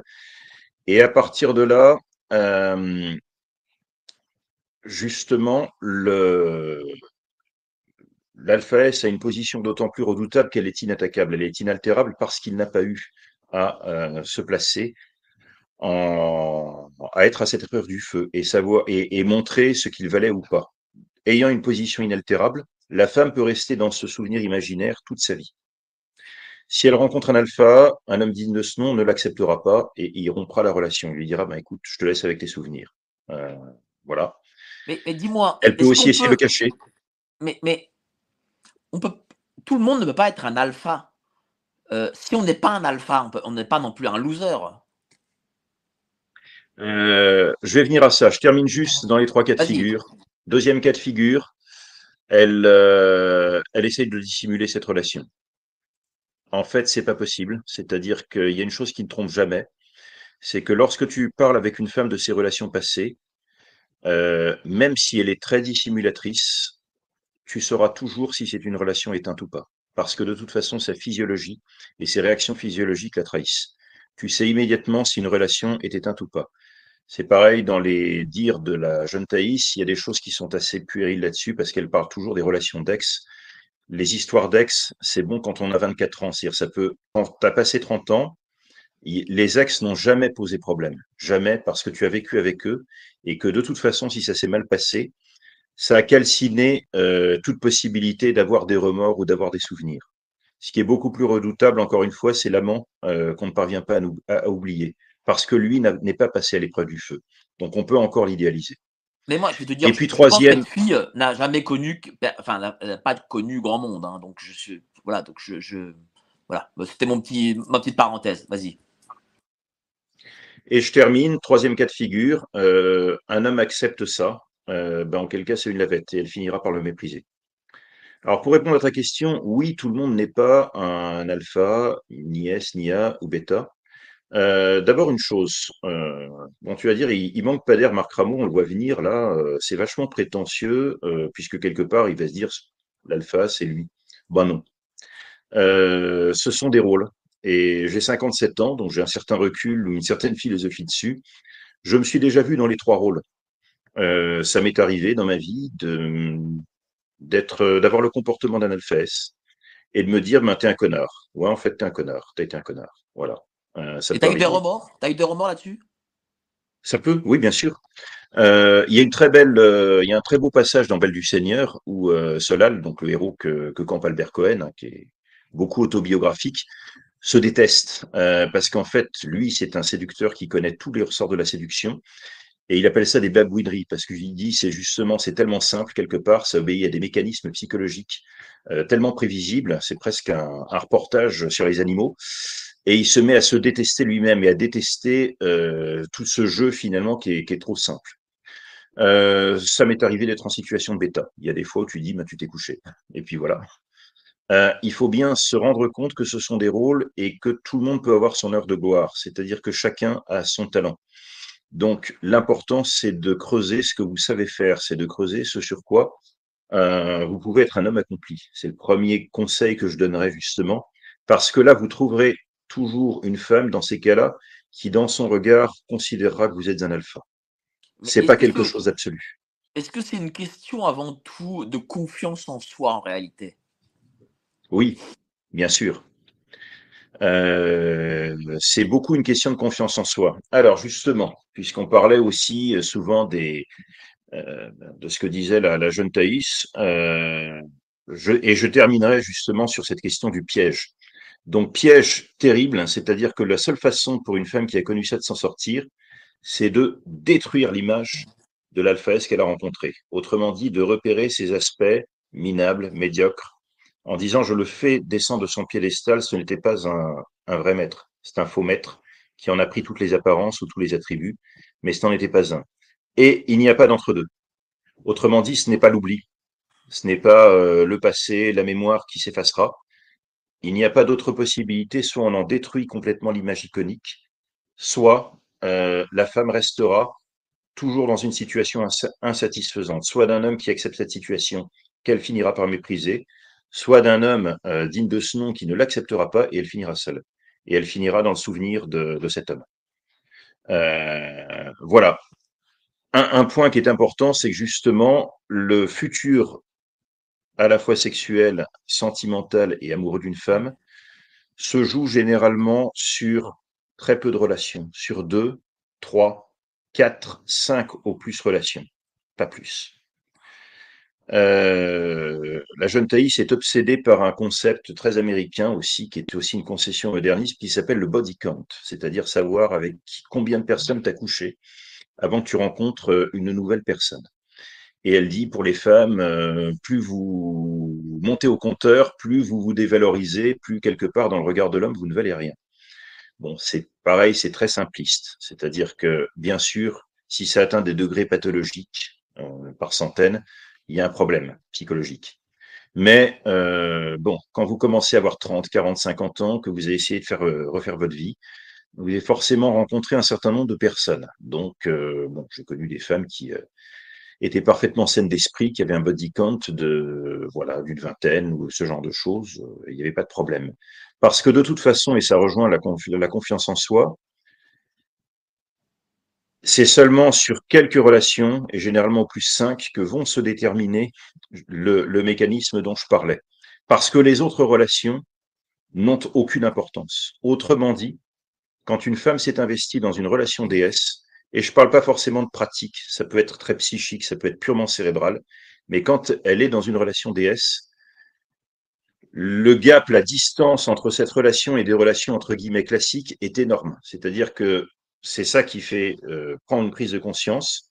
Une relation standard aura autant d'importance que quand tu joues au docteur euh, à, à 8 ans, à l'âge de 8 ans.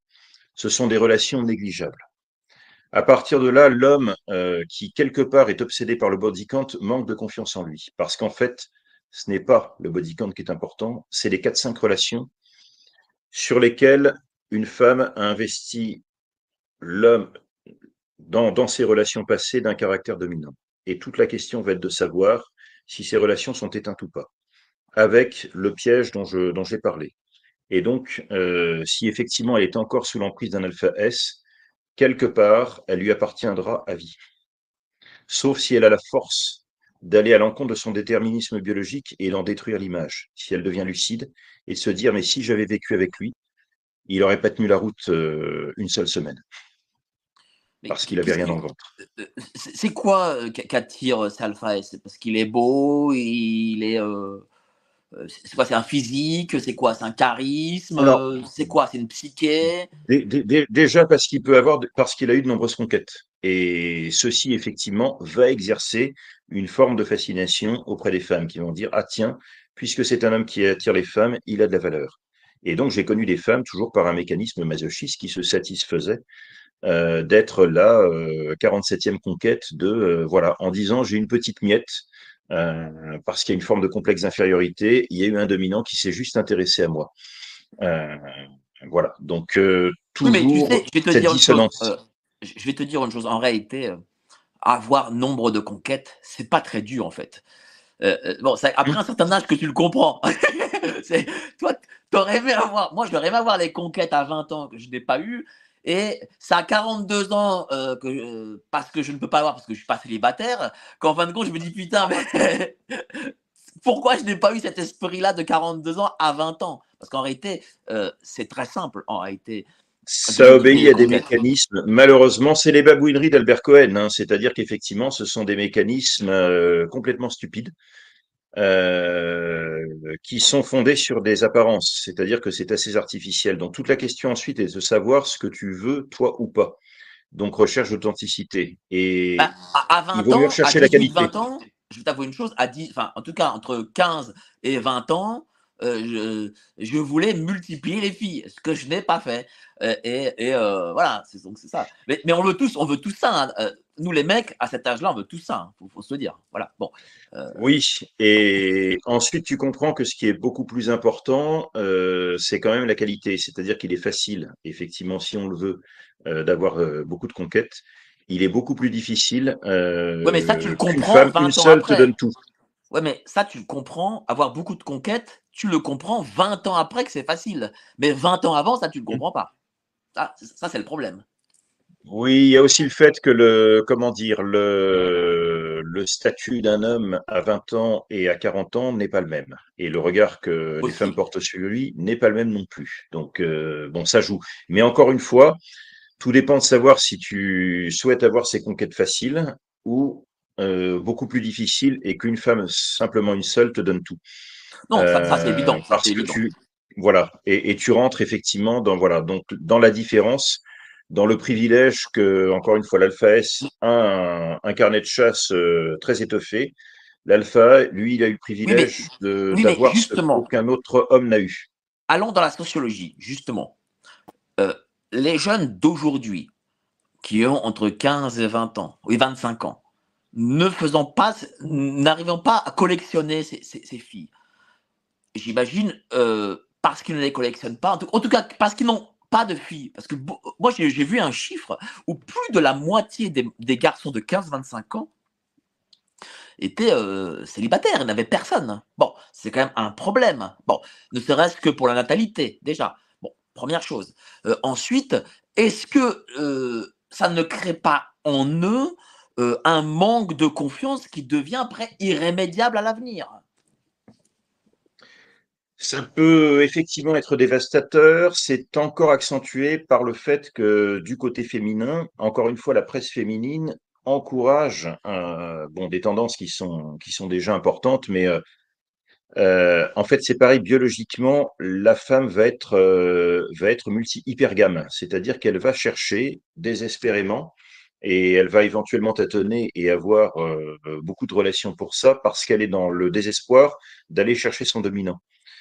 Euh, donc, quelque part, elle va faire tourner en bourrique les hommes, surtout qu'une certaine presse va lui dire tu es exceptionnel, tu es, et, finalement, aucun homme euh, ne te méritera jamais. Donc, ce, mode de, fonctionnement euh, psychologique, c'est la meilleure recette pour se retrouver seul. Et ça génère aussi de la souffrance, effectivement, vis-à-vis des jeunes hommes, puisqu'il va y avoir une espèce de procrastination sur. euh, c'est vrai que la plupart du temps, la, le pic de séduction d'une femme va plutôt être entre 20 et 30 ans, et elle va se dire il faut absolument que je profite euh, de cette période-là pour, euh, pour ne pas me tromper et pour trouver euh, finalement l'homme avec qui je Oui, mais ça, elles ne le font plus, ça. Ça, justement, aujourd'hui, elles ne le font plus. Elles ont essentiellement des relations non suivies. Et c'est à 30 ans qu'elles comprennent que biologiquement, elles doivent ben, procréer. Et que là, elles vont chez n'importe qui parfois. Ou même avant de procréer, euh, de se mettre en couple. Et donc, effectivement, c'est comme ça que tu peux avoir des, des choix par défaut.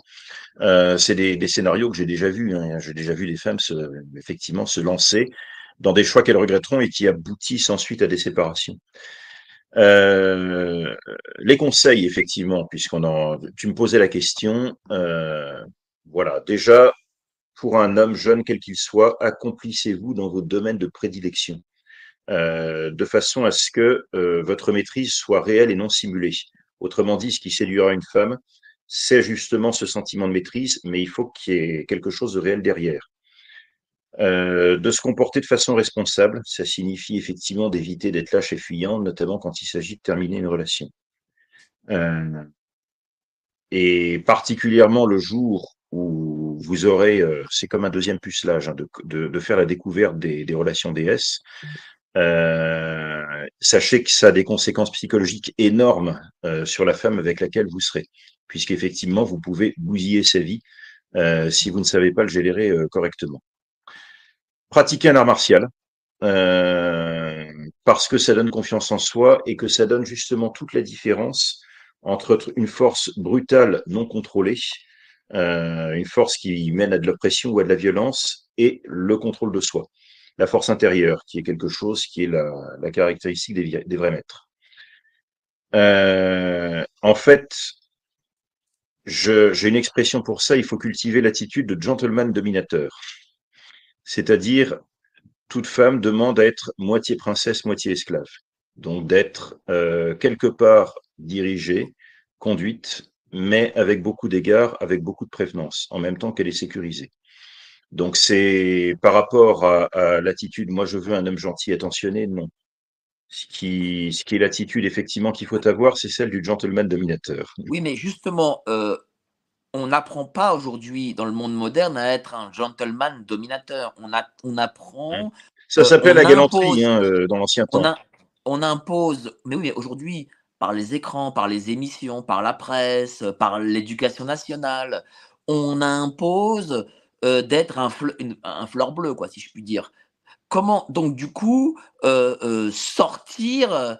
Pire qu'un fleur bleu, Mike, pire, pire qu'un fleur bleu, un soit un aseptisé, et, et, et l'aseptisé, par le retour du refoulé, devient tôt ou tard un violent. Ben voilà, justement, comment. Donc on, on, on comment passe du woke à l'islamiste sans. Voilà. Mais, mais, mais justement, comment, un, comment lorsqu'on a, a euh, eu ça comme éducation, lorsqu'on nous a imposé ça, lorsqu'on a dit que la société voulait ça, et donc du coup, lorsqu'on on prend ce costume, comment en sortir? Comment euh, sortir en gros son moi profond? Eh bien, il faut avoir l'attitude d'un résistant et elle sera d'autant plus facilitée que justement, on est arrivé au bout. Moi, je, je dis souvent, j'ai plutôt une bonne nouvelle. Je pense qu'on est au bout euh, du postmoderniste, euh, du postmodernisme, des, progressistes, etc., parce qu'ils ont épuisé leur carburant. On est arrivé à un tel niveau de confusion, de fatigue, d'assèchement de, tout ce qui a de la valeur, euh, qui ne peuvent plus avancer et que quelqu'un qui aura une attitude de résistant va se démarquer nécessairement. Tiens, prends un, Novak Djokovic. Voilà quelqu'un qui a un body count de 1. Il n'a pas du tout collectionné les femmes. Quel meilleur seigneur et maître que, que cet homme-là. Hein. C'est un magnifique mal dominant et qui a de toute façon résisté à tout point de vue, euh, y compris sur les conneries sanitaires, effectivement, qu'on a cherché à nous imposer, parce que c'est quelqu'un qui a une énorme force de caractère, qui le démontre sur le cours et dans la vie. Alors, euh, euh, avoir cette attitude-là. Je vais te parler d'un autre sujet euh, que j'ai mis en titre, mais bon, tu as vu, hein, je n'ai pas beaucoup parlé, pas du tout d'ailleurs même, mais on va en parler maintenant. Euh, c'est la sexualité et la politique. Euh, toi, tu fais partie de ce mouvement, de ce fameux mouvement souverainiste. Et bon, euh, un mouvement qui, on va, faut le dire, grand public. Ah, un mouvement qui ne fait pas recette auprès du grand public. Est-ce que on peut l'expliquer, comment dire, par la sexualité, on va dire tendancieuse de ses chefs Sois plus explicite, Mike. Bon, globalement, euh, les souverainistes, en tout cas euh, ceux qui dirigent, euh, sont homosexuels, quoi. Voilà, pour, pour, mettre les pieds dans le plat. Et bon, et ça sans, voilà. sans homophobie. J'ai été franc du collier pour faire mon, mon outing. Je te remercie de l'être. Voilà. Bon.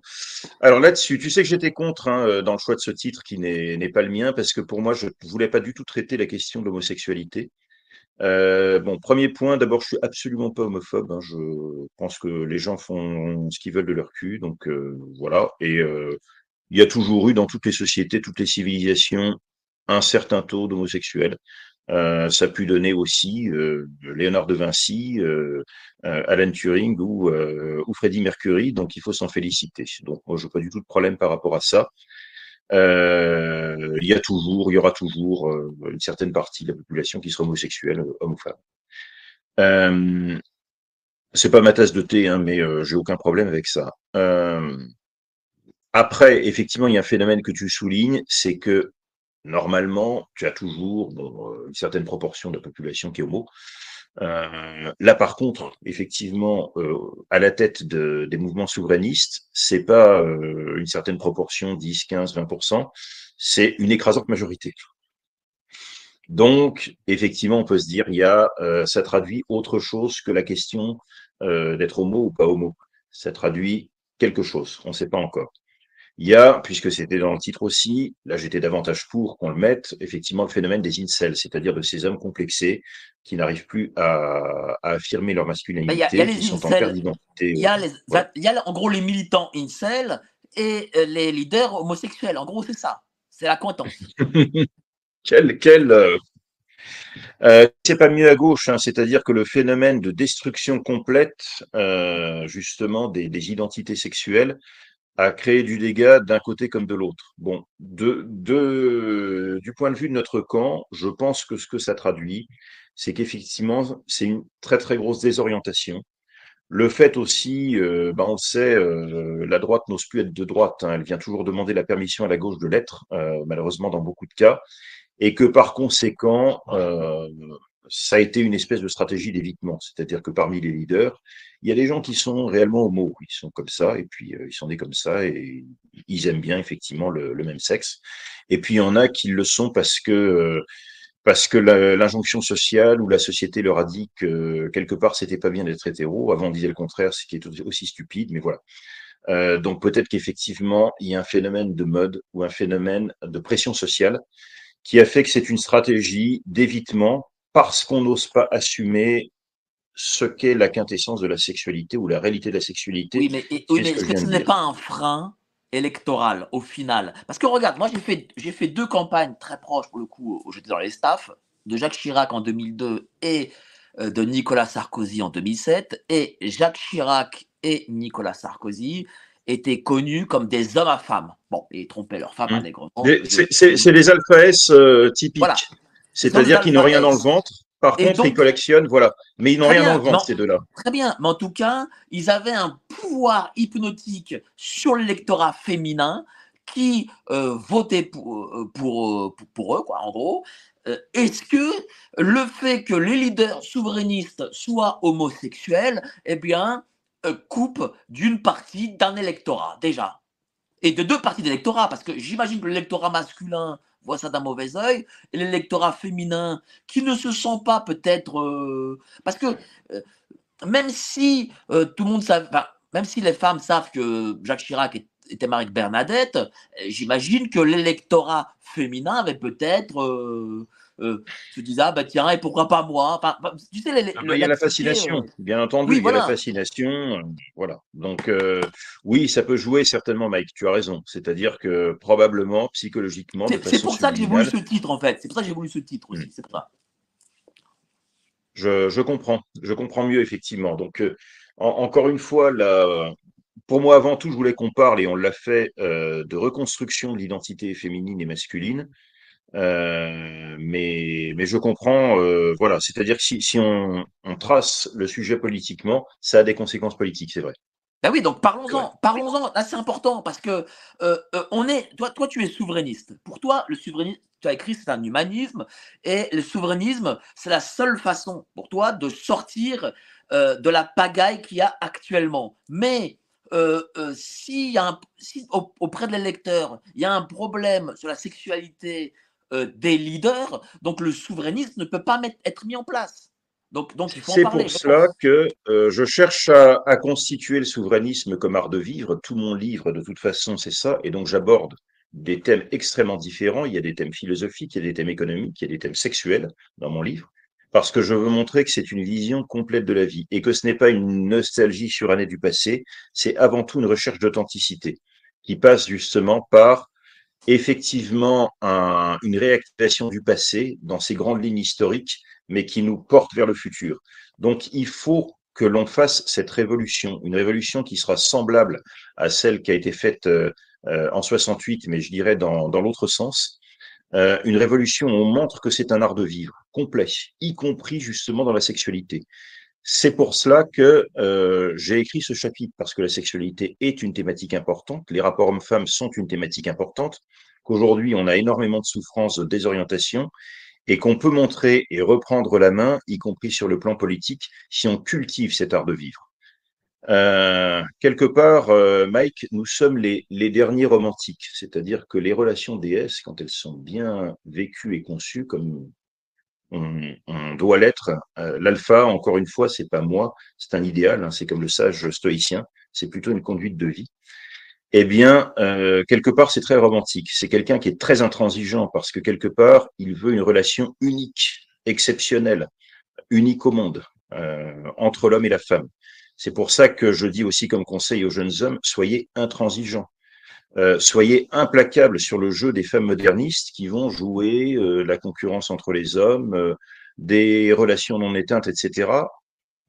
dans ces cas-là, vous leur dites c'est qui tout double?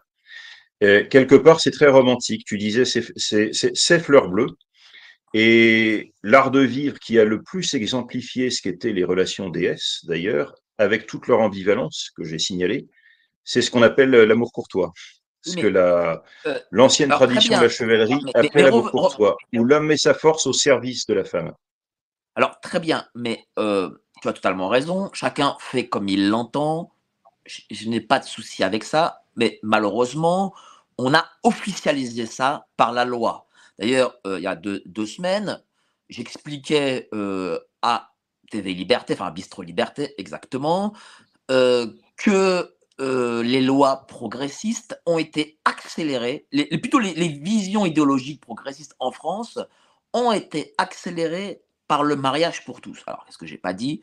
Euh, euh, puisque tout le plateau s'est insurgé contre, ma, contre cette phrase. Visiblement, pour eux, j'avais tort, et d'ailleurs, on m'a, m'a quasiment censuré. Enfin, on va pas censurer, mais bon, on on va pas laisser parler. Voilà. Euh, et, et donc, je pense que c'est quelque chose d'important. Euh, il faut pas mettre ça, je, je pense pas qu'il faut mettre ça sous le tapis. Et, et c'est pas de l'homophobie, de la haine des homosexuels, j'en sais rien. Euh, euh, mais mais, moi, je, je le remarque, depuis le mariage pour tous, ce n'est pas le mariage pour tous n'est pas que le mariage entre deux personnes de, même sexe. C'est en, eff- c'est en réalité une boîte de Pandore que nos- qu'on a ouvert avec toutes les mesures sociétales qui en sortent. Et c'est pour ça que je te pose cette question sur l'homosexualité euh, des élites dirigeantes. Et c'est pareil au FN. C'est pareil au FN où euh, les trois quarts euh, euh, sont, sont gays. hein, euh, euh, certains, certains parlent même de, Marine Le Pen. Bon, bon ça, je n'en sais rien.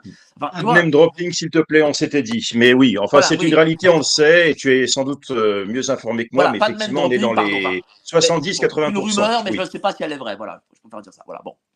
Et donc voilà. Et donc, et donc politiquement, ça veut dire quelque chose. Et, et c'est peut-être, ça peut être aussi un frein euh, à une victoire future. Donc c'est pas un sujet annexe, je pense. Non, ce n'est pas un sujet annexe. Alors après le mariage pour tous, moi il y a une chose qui m'a toujours remarqué dans le mariage pour tous, c'est que on on n'a pas demandé euh, à la limite aux homosexuels ce qu'ils en pensaient. Et j'en connais beaucoup qui disaient bon, nous on a envie d'avoir les mêmes droits en tant que citoyens. Ça ne veut pas forcément dire qu'on a envie de quelque chose euh, qui est un sacrement dans notre relation. Et autant que je sache, j'en ai même connu une majorité qui disait à la limite, foutez-nous la paix. Euh, le Pax nous suffisait parce que ça nous donne des droits, effectivement, en matière d'héritage. S'oppose ensuite la question cruciale de l'adoption des enfants, de savoir ce que ça donne effectivement au sein d'un couple homo ou pas. Euh, je te dis pas que ce sont des petites questions, je suis d'accord. Et euh, il y a une question qui est primordiale. De, et effectivement, probablement, ça empêche euh, ça peut empêcher un dirigeant d'être élu parce que de façon subliminale, la majorité de la population reste. Euh, il y a une relation de séduction avec les hommes politiques. Les hommes politiques sont souvent de grands séducteurs. Ce sont souvent malheureusement des alphèses, des chefs mafieux, pas des samouraïs. Euh, il y a eu quelques hommes politiques qui étaient des samouraïs, mais c'est rare. C'est plus rare. Mais regarde, par exemple, Donc Emmanuel oui, ça. Macron. ça- Ah, Emmanuel, Emmanuel Macron. Macron, c'est. Oh, tout, le Hmm. monde, tout le monde, tout le monde, on sait tous que il est ambivalent. Pourtant, il met en avant Brigitte. Euh, c'est parce qu'il y a un intérêt derrière. Bien sûr. Et je pense qu'il perdrait de l'électorat s'il montrait de façon trop explicite euh, toute son ambivalence. Alors après Macron, c'est encore autre chose, c'est-à-dire que c'est un personnage très très spécial parce que euh, c'est pas seulement qu'il est superficiel, il est la superficialité. C'est une espèce d'archétype. C'est comme une, une matérialisation finalement de, de, toutes les, les débilités modernistes qui se seraient incarnées en un seul homme. Euh, tu peux dire que effectivement, euh, des gens comme comme Hollande, comme Sarkozy, comme Chirac, comme, euh, étaient un peu des, des branlotins. Euh, Macron est une sorte d'incarnation du branlotisme. On est passé à un niveau au-dessus. Euh, bon, dans la petite émission là que j'ai appréciée où tu étais au, au bistrot euh, Liberté, il y en a qui l'ont comparé aussi à OSS 117 quand il allait à, l'étranger. C'est ahurissant. C'est-à-dire ce type-là.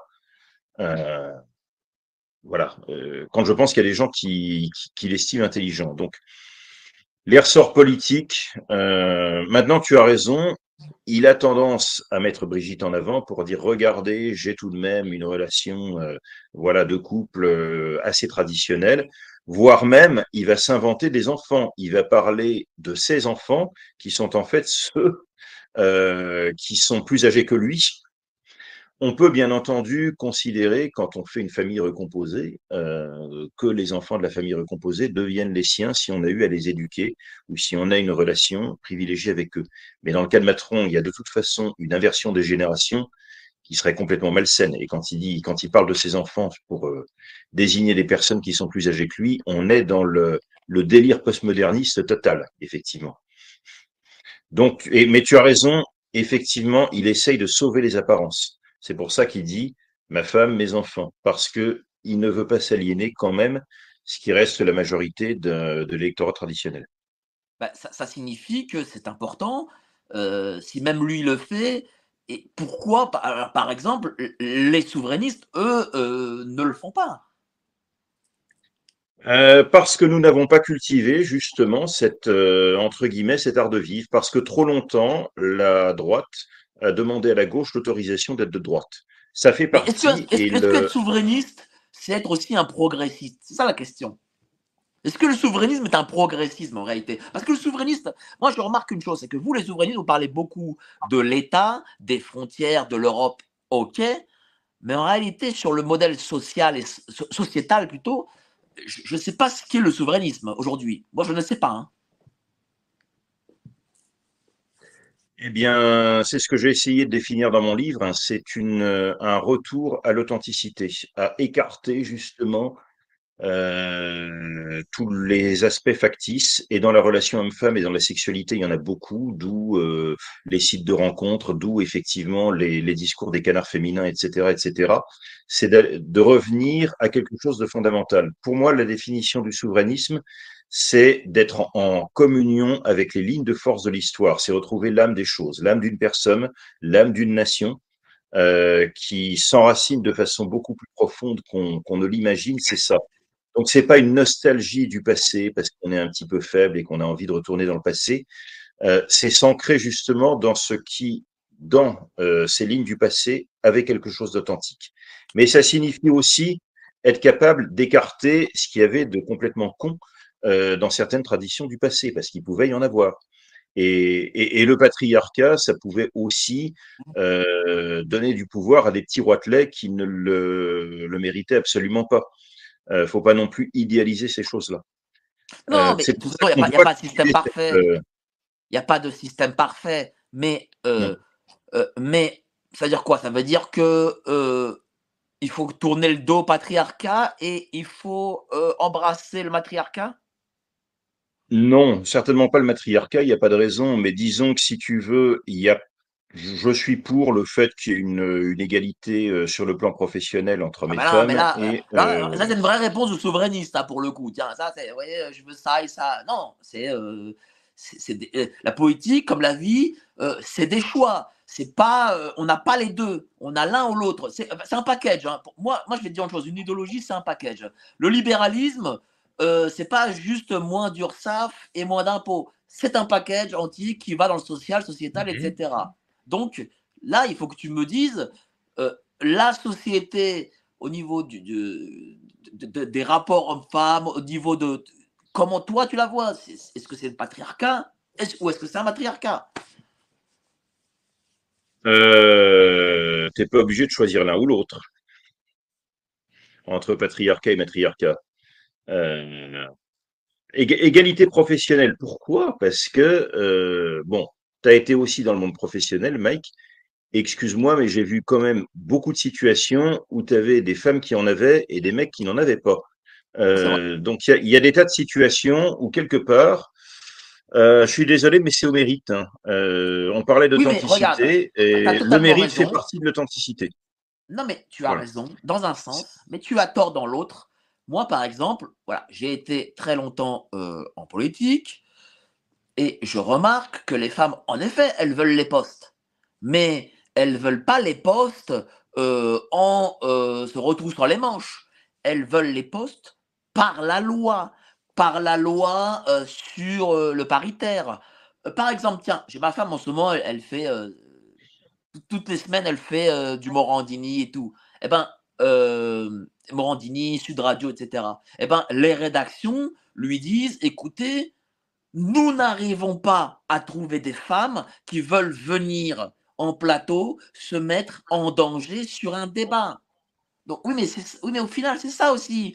C'est-à-dire que, euh, bon, alors évidemment, Je ne suis pas du tout là-dessus, Mike. Ou, en tout cas, on n'a pas eu les mêmes expériences professionnelles, mais je connais beaucoup de femmes qui sont allées chercher leur poste avec les dents et qui franchement, j'avais rien à dire. Donc euh, là-dessus, euh, d'ailleurs, il y a un chapitre de mon livre hein, qui, qui, parle de la, notion de virtus, euh, la virtus, vertu romaine. euh, qui vient de, de vire, hein, de la virilité, qui était la, la, la, fermeté au combat. Et en fait, c'est la fermeté d'âme. Et la fermeté d'âme, euh, dans des situations difficiles, bon, il y, y, a eu des Jeanne Hachette, il y a eu des Jeanne d'Arc. Euh, non, non, non. Je, là, je te suis pas là-dessus. Euh, il y a des femmes bah, qui peuvent avoir été. D'accord. On ne pas être d'accord. Oui, oui, mais, mais on, tiens, par exemple, on je, est là. Je voilà. un exemple tout bête. Donc, je prends un exemple tout bête. Pro professionnellement, moi, j'y crois pas. Euh, familialement, chacun fait ce qu'il veut, c'est-à-dire que pour non, moi. mais ça familialement, euh... c'est autre chose. Ça, c'est autre chose familialement. Mais moi, je vais prendre un exemple tout bête. Euh, moi, je fais des interviews, hein, j'en fais au moins 4 par semaine.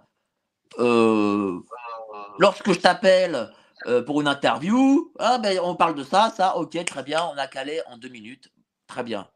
Euh, lorsque c'est une femme, c'est plus, la, plus la même chose. Je dois faire attention à son image, je dois parfois lui envoyer les questions en amont, euh, et c'est tout. Hein. Euh, voilà, je dois, je dois faire un travail double par rapport à un mec, quoi. Voilà, c'est quand même un différentiel. Parce que je remarque. Oui, non, je. Femmes... Écoute, j'entends je, Maï parce que je respecte ta propre expérience, bien entendu.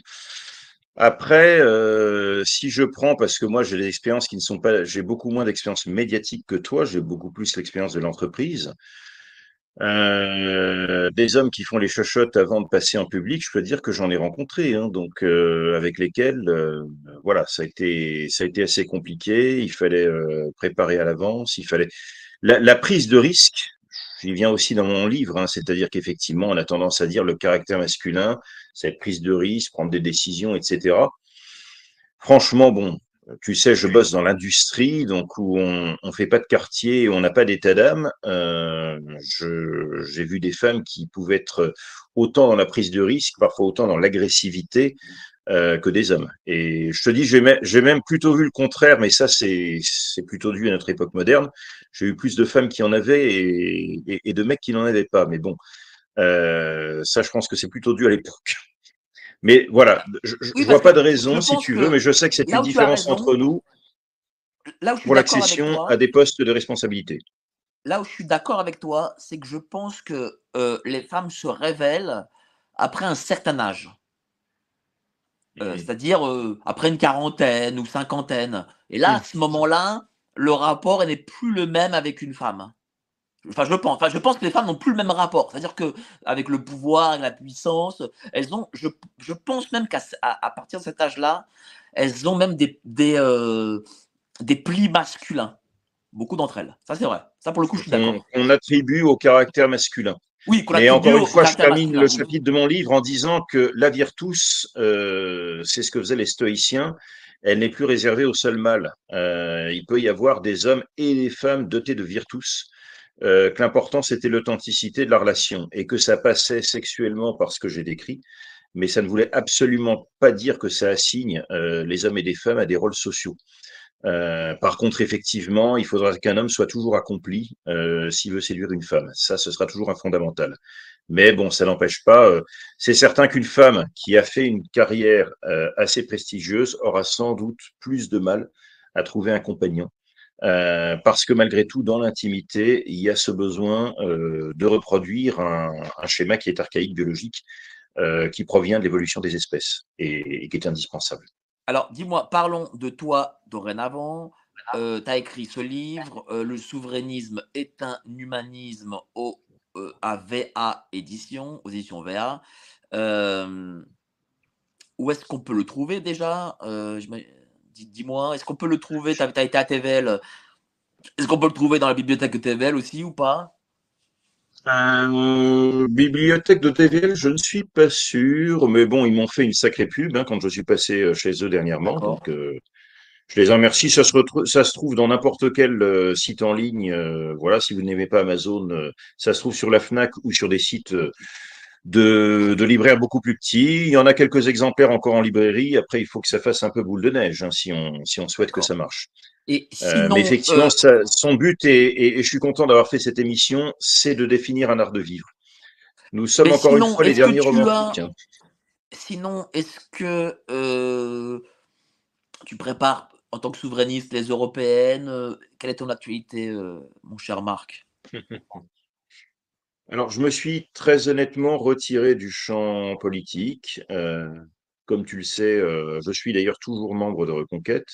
Je regarde toujours avec euh, attention ce qui se passe là-dessus.